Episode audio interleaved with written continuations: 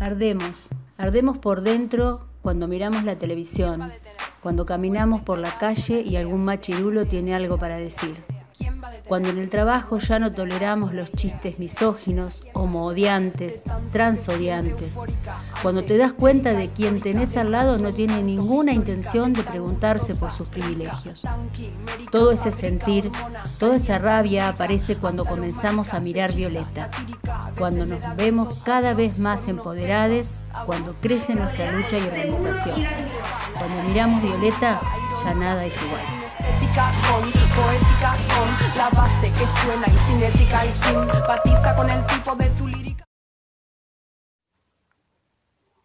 Desde que nací tuve el privilegio de tener hermanas. Después cuando fui a la escuela me hice amigas, que si tengo que decir la verdad, con algunas ya van 20 años de amistad.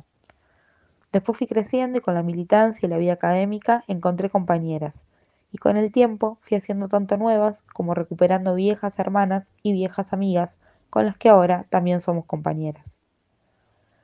La red de contención que generamos es la fuerza que nos une y nos multiplica, que nos hace aguantar y seguir, que nos hace desoír cuando nos llaman asesinas y exageradas. La red feminista nos hizo salir de los márgenes y la soledad para cruzar el umbral del silencio y hablar.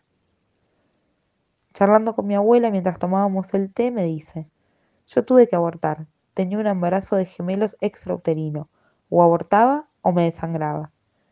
Y yo, pasmada, estaba ahí, desconociendo completamente esa historia, viviendo en un mundo en donde el aborto es mala palabra, y me puse a pensar que este silencio ya no da para más. Aborto legal es vida, es soberanía. Saquemos ese tema de la oscuridad y la soledad de una cama con sábanas llenas de sangre. Hablemos de abortar con pastillas y en condiciones seguras. Hablemos de quien decide continuar con su propia vida, Hablemos de quien prioriza su propia salud del cuerpo y su propia salud mental, que el llanto lo único que nos deja es el piso mojado y no queremos patinar.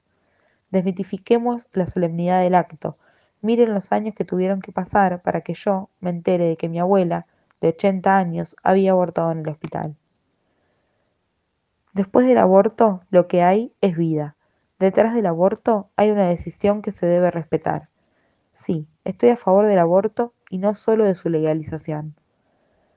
Hemos abortado con angustia, con dolor, con culpa, rotas, desarmadas, completamente desintegradas, pero también hemos abortado sin tapujos y sin vergüenza.